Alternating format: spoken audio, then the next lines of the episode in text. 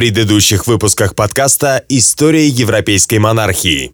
Отец, это переходит всякие границы. Анжу, Нормандия, Англия. Предоставьте мне хоть что-то из этих Ты земель. только можешь что клянчить да ныть. Хочешь стать королем? Давай, докажи мне, на что ты Руки способен. этого тирана запятнаны кровью святого мученика. Пора бы совершить правосудие над убийцей. Бароны в Аквитании вновь подняли мятеж. Проклятие! Это Алиенора! слабого и нерешительного Людовика пришел его сын Филипп Август. Выращенный в атмосфере ненависти к плантагенетам, юный король Франции очень хорошо знал, кто является его подлинным врагом. Мой замок снесли по приказу Ричарда, будь он проклят. Капитулируйте. Так вы сохраните оставшуюся часть своих людей. Мой отец не смог справиться с Генрихом, но я одолею этого старого вепря. Если я поддержу восстание против младшего брата, отец будет в гневе. Почему бы тебе не согласиться возглавить восстание баронов под предлогом того, что Ричард первый начал враждебные действия? История европейской монархии.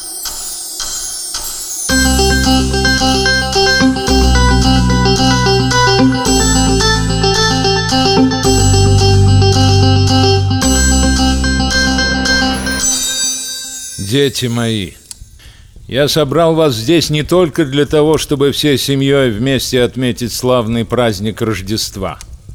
Есть еще одна причина, по которой вы сегодня со мной. Не менее важная. С годами я не молодею.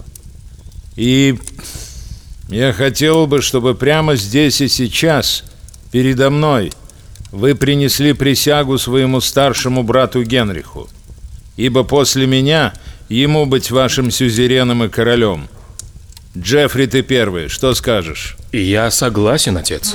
А я вот нет. Не являемся ли мы детьми одного отца и одной матери? Ну не странно ли при живом отце заставлять нас подчиняться брату старшему и признавать его старшинство? Впрочем, если владения с отцовской стороны перейдут к Генриху, я требую законного получения земель своей матери. А, что я говорил вам, отец? Он, он, он замышляет против меня. Ричард, это правда? Это голословное обвинение и ложь. Нет, не ложь. Отец, мне стало известно, что Ричард укрепляет замок Клерво. Этот замок располагается на моих наследственных землях, а потому ответственно заявляю при всех, что брат мой, Ричард, вторгся в мои владения, захватил мой замок и держит против меня оборону. Но если проблема в этом несчастном замке, я готов передать замок отцу. Хватит! Замолчите вы оба! Ты, Ричард, немедленно принесешь амаш старшему брату.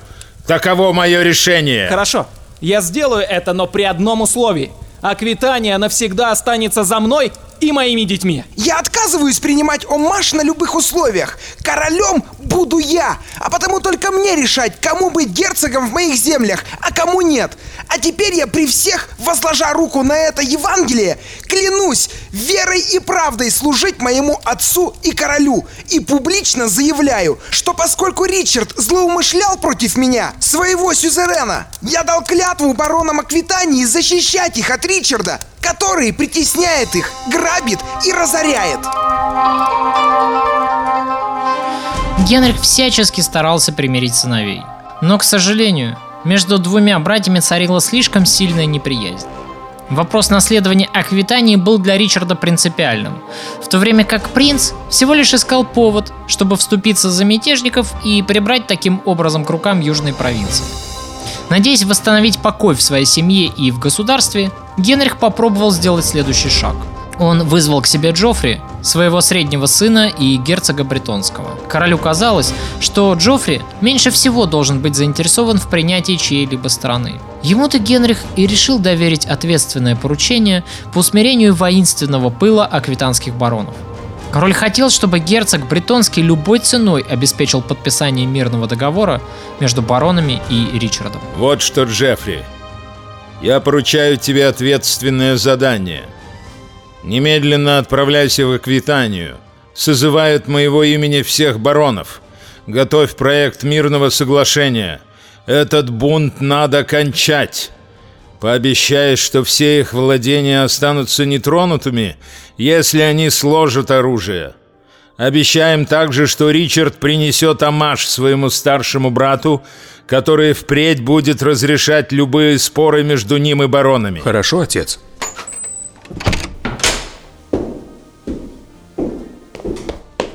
Что он тебе сказал? Он отправил меня в Аквитанию на переговоры с баронами.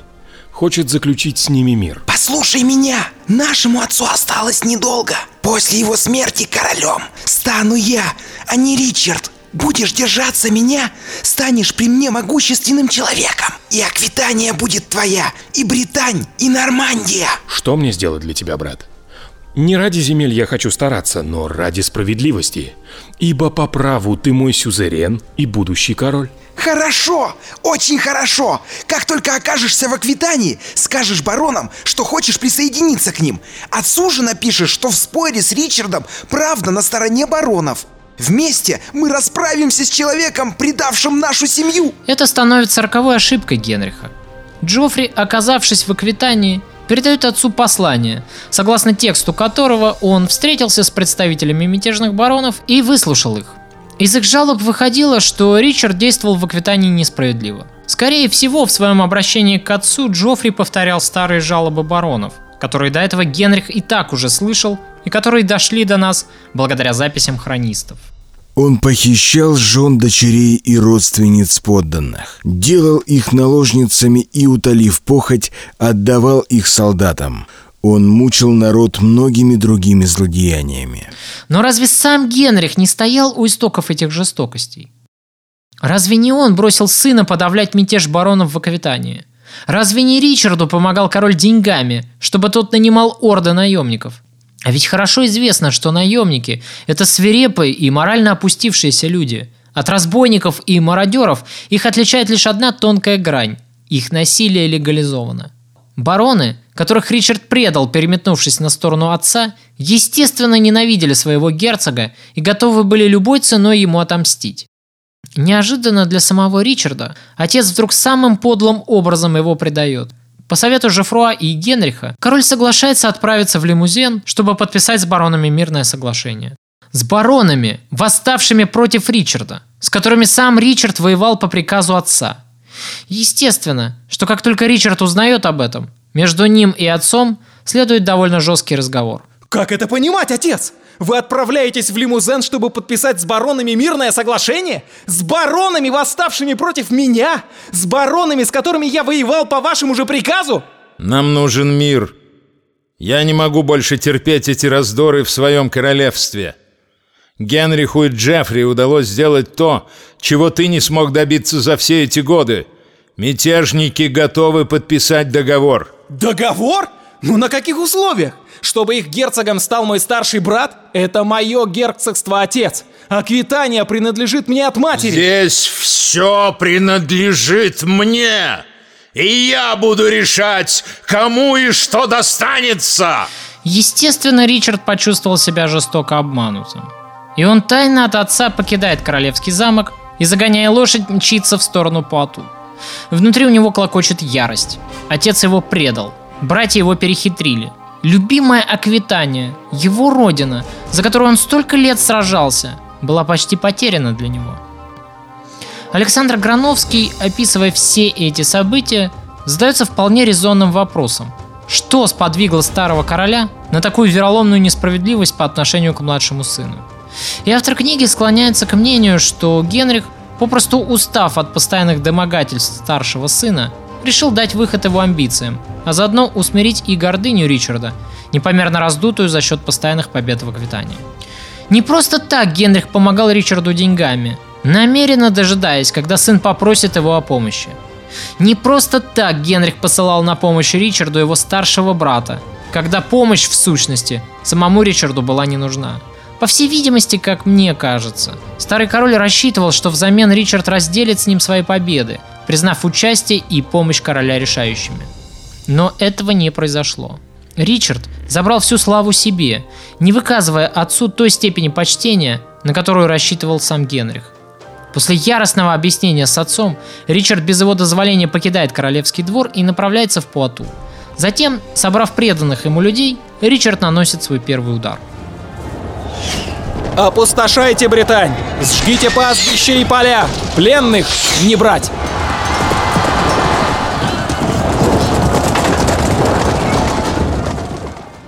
Захватив Южную Британь, принадлежавшую его брату Джоффри, Ричард с мобильным отрядом кавалерии движется в сторону лимузена, где предположительно и должны были находиться его братья.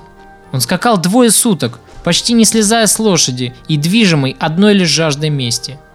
Первым, кто встретился ему на пути, был отряд наемников, возглавляемый Виконтом Лиможским. Наемники были разбиты и взяты в плен, а сам Виконт сбежал. Что будем делать с пленными, сэр? Выколите всем глаза! Затем обезглавьте их! Мне не нужны пленные!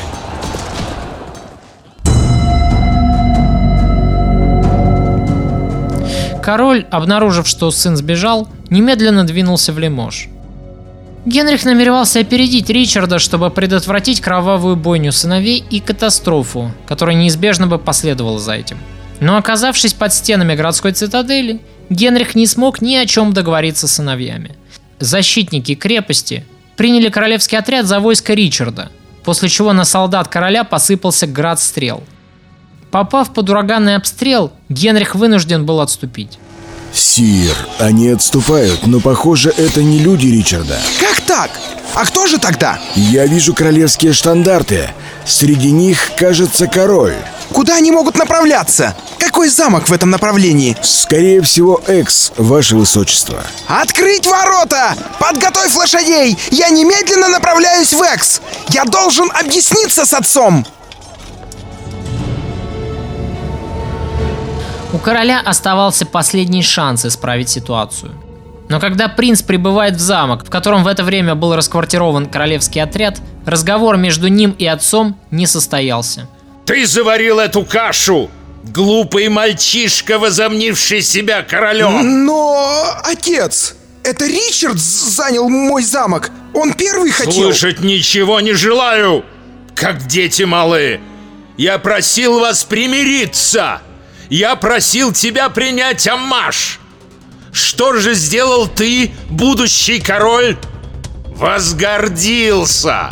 Гордыня и привела теперь к этой бессмысленной войне между вами. Что же мне теперь делать? Сложи оружие. Признай права Ричарда на Аквитанию. Это невозможно. Я поклялся на Евангелии защищать баронов Аквитании. Дурак! Любую клятву можно нарушить. Сейчас важнее единство в семье. Нет! Я должен поставить брата на место. Кроме того, я заключил договор с одним знатным сеньором и не могу теперь отступиться. Интересно. И кто же этот знатный сеньор? Король Франции. Итог этого и нескольких последующих переговоров оказался безрезультатным. Генрих-младший пытался примириться с отцом, но король, взбешенный непримиримой позицией сына по отношению к Ричарду, всякий раз кричал на старшего сына, обвиняя того во всем произошедшем и совершенно не желая понимать, что виновным в сложившейся ситуации в действительности был совсем другой человек – он сам.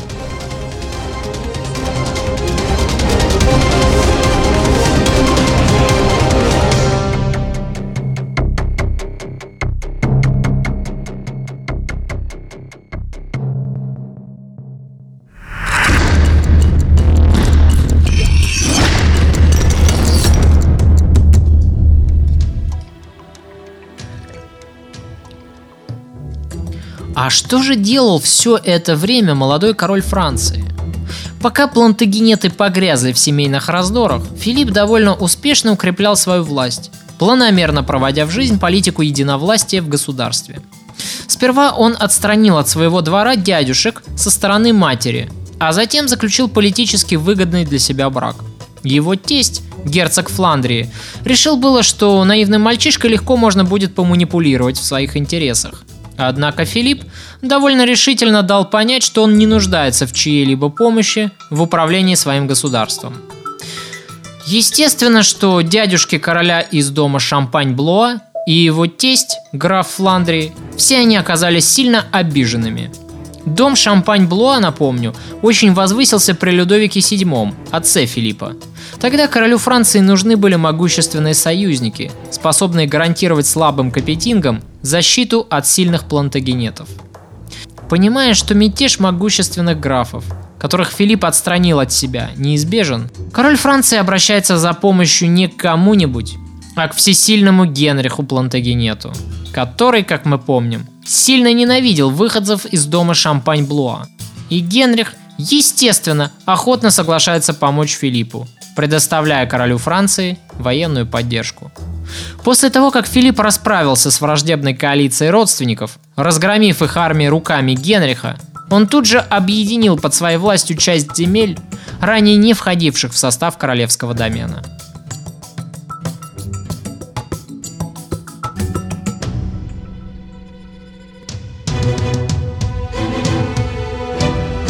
Ваше Величество, Генрих-младший возглавил наше восстание. Все произошло так, как вы и планировали. Он отправил меня к вам, чтобы я выразил вам всяческую признательность и почтение. Принц Генрих просит вас поддержать его в борьбе против Ричарда. Что мне передать ему, сир? Пришло письмо от короля Англии. Генрих напоминает мне о своей недавней помощи в борьбе с графом Шампани и просит не вмешиваться в его конфликт с сыновьями. Пишет, что раздоры между его детьми – это внутреннее дело его семьи. Значит ли это, что нам не придется рассчитывать на вашу поддержку? Отнюдь нет, друг мой. Я отправлю армию вам на помощь. Более того, я договорился с герцогом Бургундии и с графом Тулузы. Они тоже выступят в поход против Ричарда. Старый вепрь, видимо, забыл, что я являюсь его сюзереном.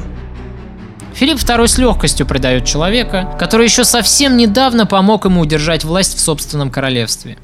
Принц Генрих получает мощные подкрепления из Франции, чтобы начать войну против собственного отца и брата. Конфликт, который начался со спора между братьями за территорию, внезапно перерос в войну, в которую было втянуто множество сильных мира сего. На стороне принца были аквитанские бароны, наемники короля Франции, солдаты герцога Бургундского и графа Тулузского. На стороне же Генриха и Ричарда был только один союзник – король Арагона. Каждый в этой войне отстаивал свои интересы. Если Альфонс Арагонский бился с Раймондом Тулузским за Прованс, который они спаривали друг у друга, то Аймар Лиможский хотел отомстить Ричарду за потери своих замков. Ричард же жаждал отомстить брату, покусившемуся на его земли. Гуго Бургундский мстил английскому королю за отнятое графство Керси. Филипп мечтал сокрушить в этой войне могучего исполина Генриха, вернув последнему должок за все унижения его отца. И пока эти люди выясняли друг с другом свои отношения, лились реки крови, сжигались чьи-то фермы и вырубались чьи-то виноградники, убивались отцы и дети, разграблялись монастыри и аббатства – Однако осенью 1183 года все неожиданно кончилось. Мне снился сон, отче. Мой сын лежит на своей постели со сложенными руками. На пальце у него кольцо с драгоценным сапфиром. Над его прекрасным, но бледным лицом сияют два венца. Тот, который он надевал в тот день, когда его венчали английской короной, и другой, божественный, этот второй венец будто был соткан из чистого света. Он слепил глаза. Это поразительно, Ваше Величество. Ведь я пришел не только для того, чтобы исповедовать вас. Меня послал ваш супруг. Генрих? Но зачем? Он просил передать вам, что с вашим сыном приключилось несчастье. Принц Генрих заболел лихорадкой и слег. Пару дней назад он умер. Со смертью Генриха Молодого враждующие группировки потеряли интерес к этому конфликту. Бароны Аквитании лишились своего лидера, и теперь их мятеж рассматривался всеми как восстание против законной власти, поддерживать которое было небезопасно. Поэтому герцог Бургундский и граф Тулузский благоразумно уводят свои войска, после чего королевские армии Генриха с легкостью переходят в наступление, расправляясь с разрозненными силами баронов. Вот так. Смерть одного человека, стоявшего у истоков этого бессмысленного конфликта, и положила конец самому конфликту.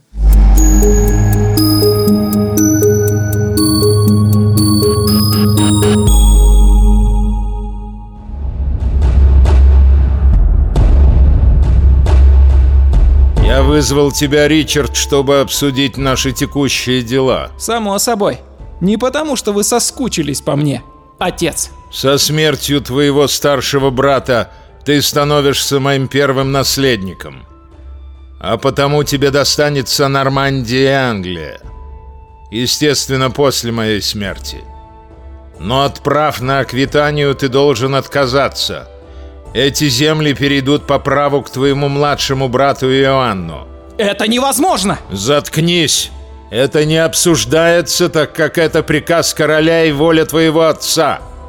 Но это еще не все.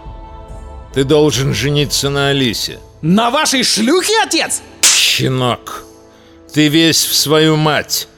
Такой же дерзкий, наглый, с огромным самомнением. Учти, что очередной непокорности я не потерплю. Хорошо, отец.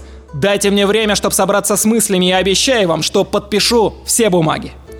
Смерть старшего брата, которую, возможно, так жаждал Ричард, внезапно обернулась против него самого.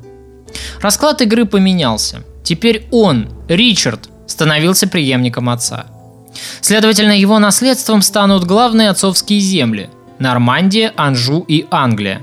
Но раз так, то Аквитания должна отойти к младшему брату – к Иоанну. Богатые, плодородные земли Южной Франции, которые Ричард так любил, за которые столько лет сражался и которые, наконец, вновь обрел, он снова должен был потерять. А что такое быть английским принцем при жизни отца? Ричард прекрасно знал на примере покойного брата. Никакой реальной власти. Всего лишь один из слуг короля. И Ричард выпросил у отца время, чтобы подумать. Генрих согласился. Но в действительности Ричард думать даже не собирался. Вместо этого он вскакивает на коня и мчится в Пуату готовить замки к войне. События снова повторяются.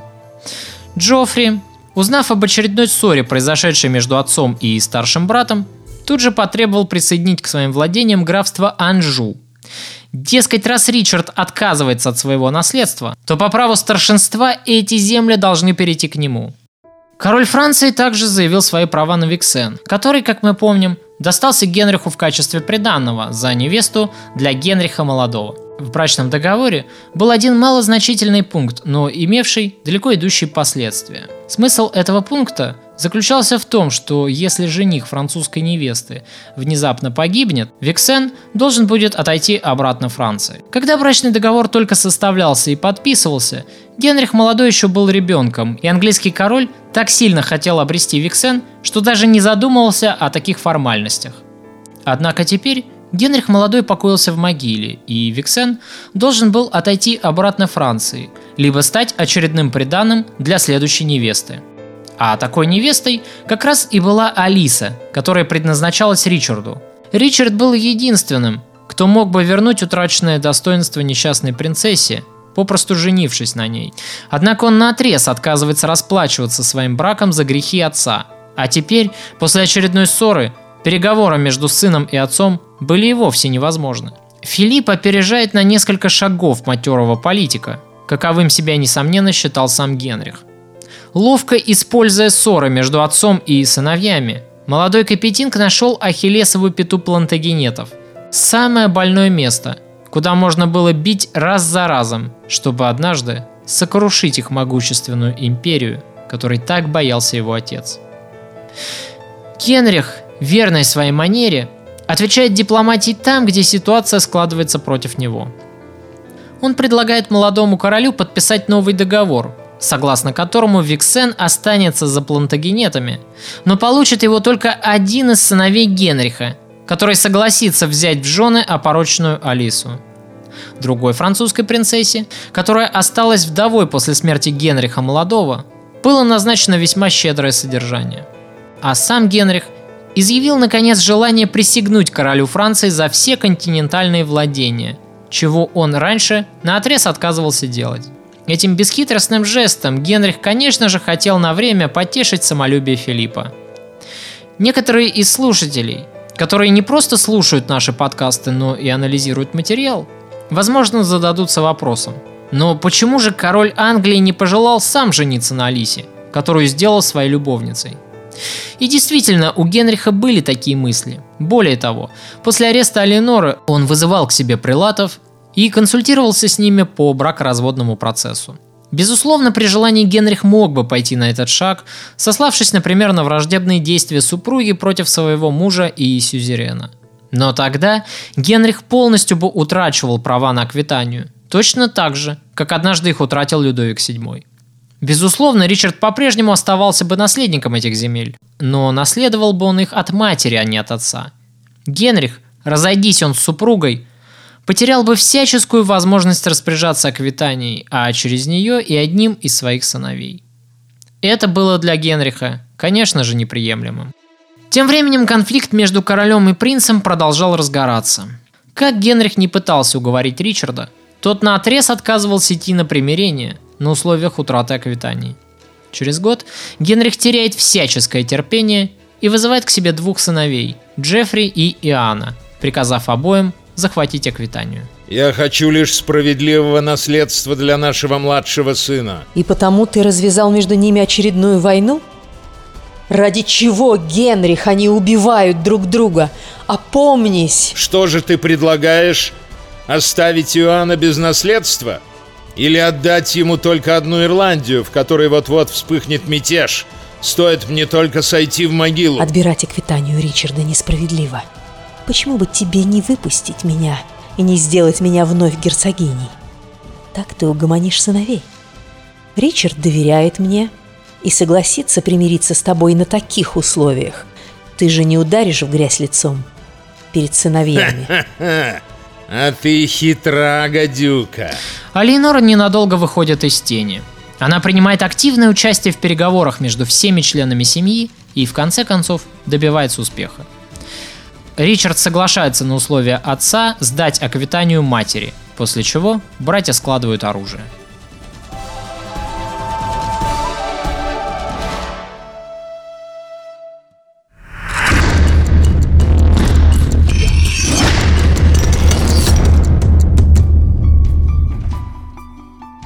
В августе 1186 года бретонский герцог Жефруа Плантагенет гостил в Иль-де-Франс, присутствуя вместе с Филиппом на пирах и турнирах. Казалось, ничего не предвещало беды, и оба друга были счастливы, проводя время вместе.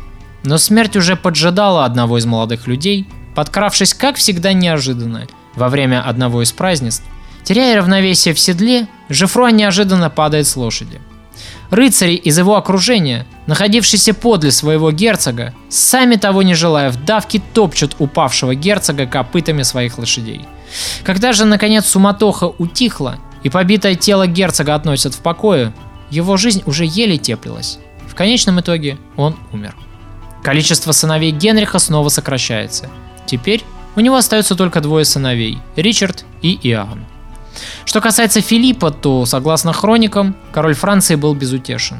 Он впал в такое сильное отчаяние, что многие из современников поразились. Король Филипп так страдал и был в таком отчаянии, что приказал в знак любви и уважения похоронить его перед главным алтарем собора Парижской Богоматери.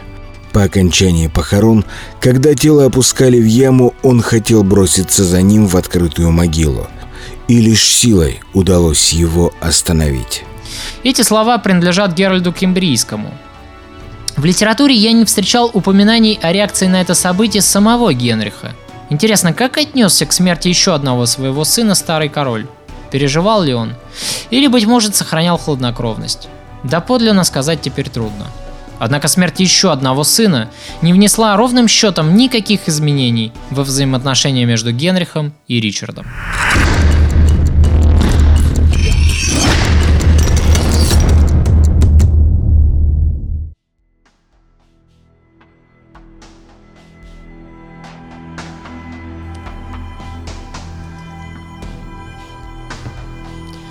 Тем временем с востока приходили все более тревожные вести.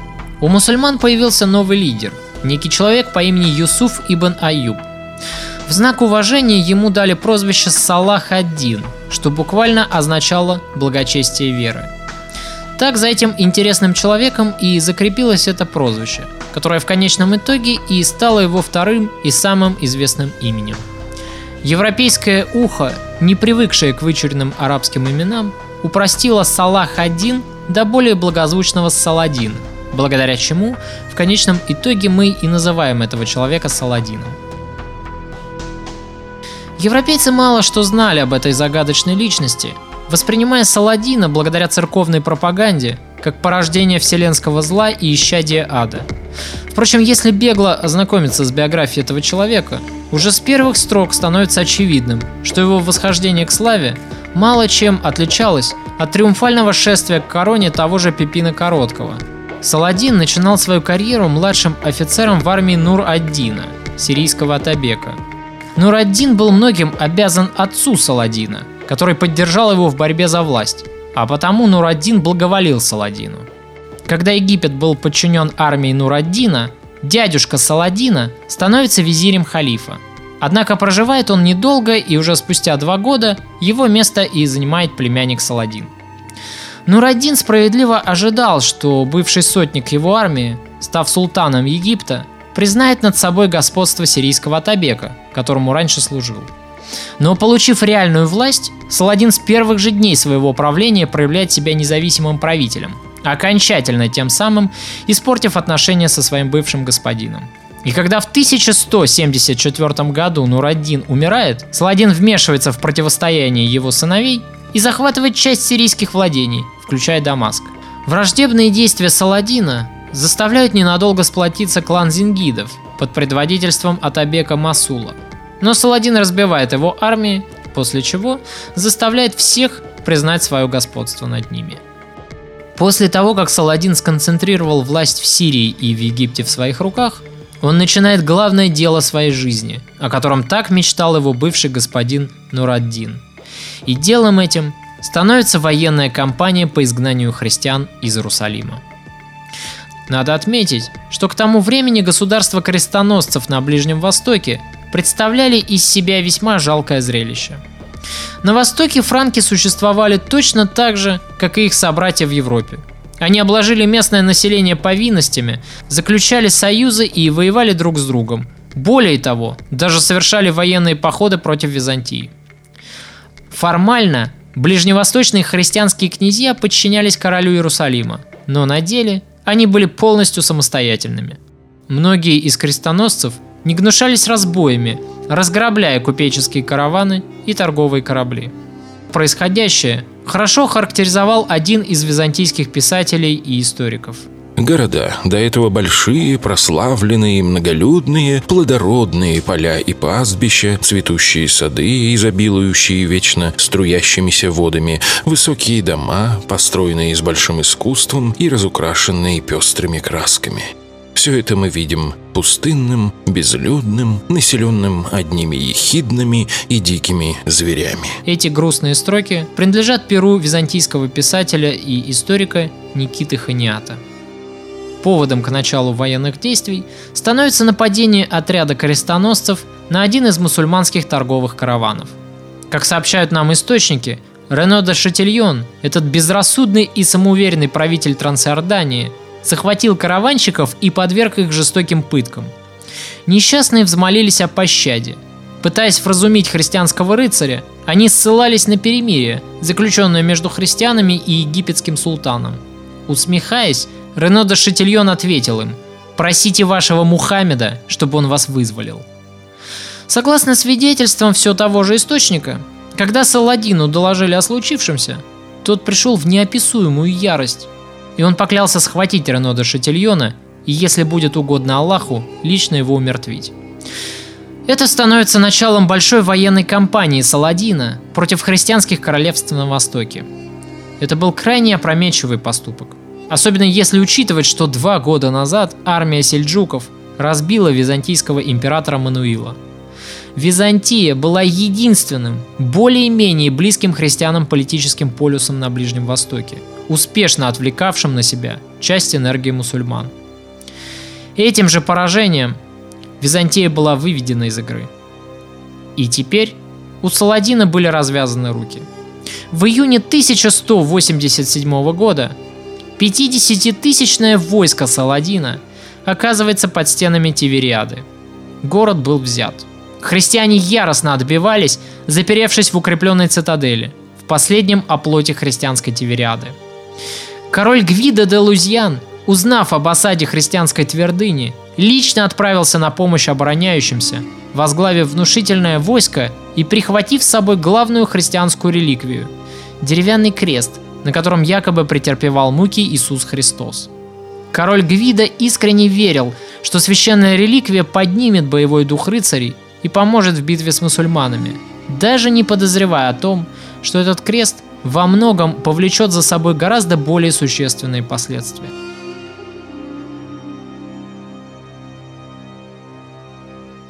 Войска, пришедшие на помощь осажденным, были обстреляны легкими мамлюками и, вынужденные отступить, укрепились на близлежащем холме. Командиры христианского войска ожидали, что Саладин продолжит атаку, предоставив таким образом преимущество обороняющимся на возвышенности. Но Саладин вместо этого сделал то, чего никто от него не ожидал. Он приказал поджечь сухую траву вокруг холма, занятого врагами. Пламя мгновенно вспыхнуло, после чего в считанные секунды окружило огненным кольцом все христианское войско Иерусалимского короля. Рыцаря охватила паника. Они в ужасе пытались спастись. Многие задыхались от дыма и горели заживо, а остальных, кто все-таки успевал выскочить из огненного плена, брали в плен или добивали. Расправившись таким образом с подкреплением, пришедшим из Иерусалима, Саладин успешно взял штурмом цитадель Тивериады и захватил священный крест христиан. Известие об утрате столь важной реликвии шокировали всю Европу, спровоцировав резкий всплеск религиозной нетерпимости. Тем временем Саладин, разбив в решающей битве христиан, начинает массированное наступление на их территории – и 2 октября 1187 года еще более страшное известие потрясает всю Европу. Пал Иерусалим. Главная цель христиан на Ближнем Востоке. Великое достижение первого крестового похода было утрачено. Терпение католической церкви лопнуло, и Григорий VIII призывает христиан по всему миру к новому крестовому походу. Многие и готовы были бросить все, лишь бы идти в новый поход. Воодушевление было всеобщим. Для воздействия на менее фанатично настроенных людей церковь нашла иной подход. Помимо стандартного отпущения всех грехов, был обещан мораторий на выплату долгов и освобождение от уплаты налогов.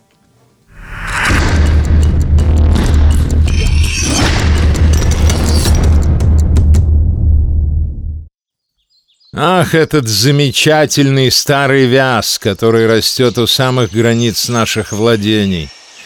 Сколько поколений королей нормандских сеньоров садятся под его могучую крону и обсуждают накопившиеся дела. Знаешь, Филипп, это дерево было свидетелем очень многих разговоров.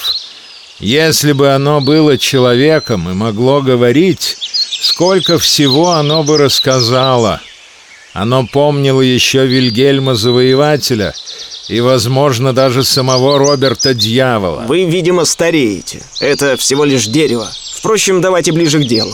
Мой отец, как вы помните, передал вам Виксен в качестве приданного.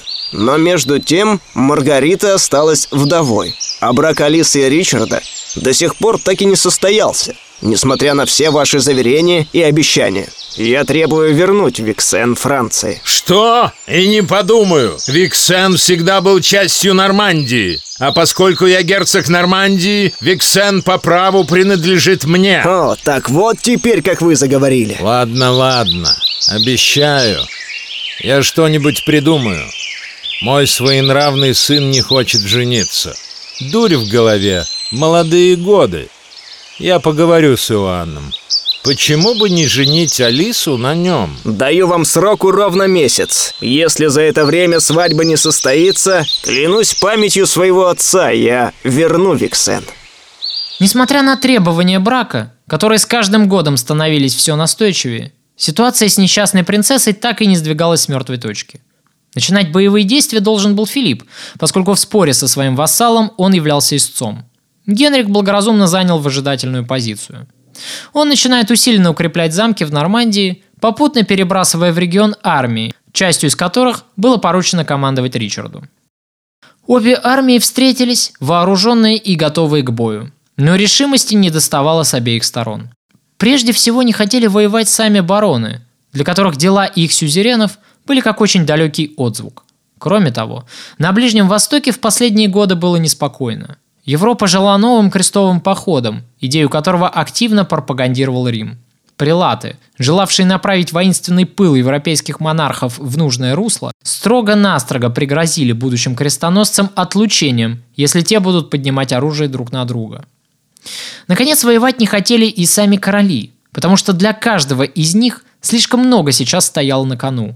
Поражение означало бы серьезные потери, оправиться от которых вряд ли стало бы возможным. И две грозные армии, выстроившись друг против друга, так и застыли в нерешительности.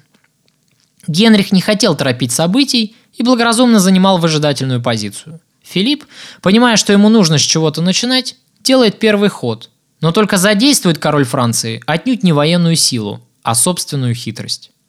В лагерь Ричарда внезапно прибывает парламентер и предлагает Ричарду переговорить с королем Франции. Ричард ничего предосудительного в этой просьбе не нашел и согласился отправиться во вражескую ставку.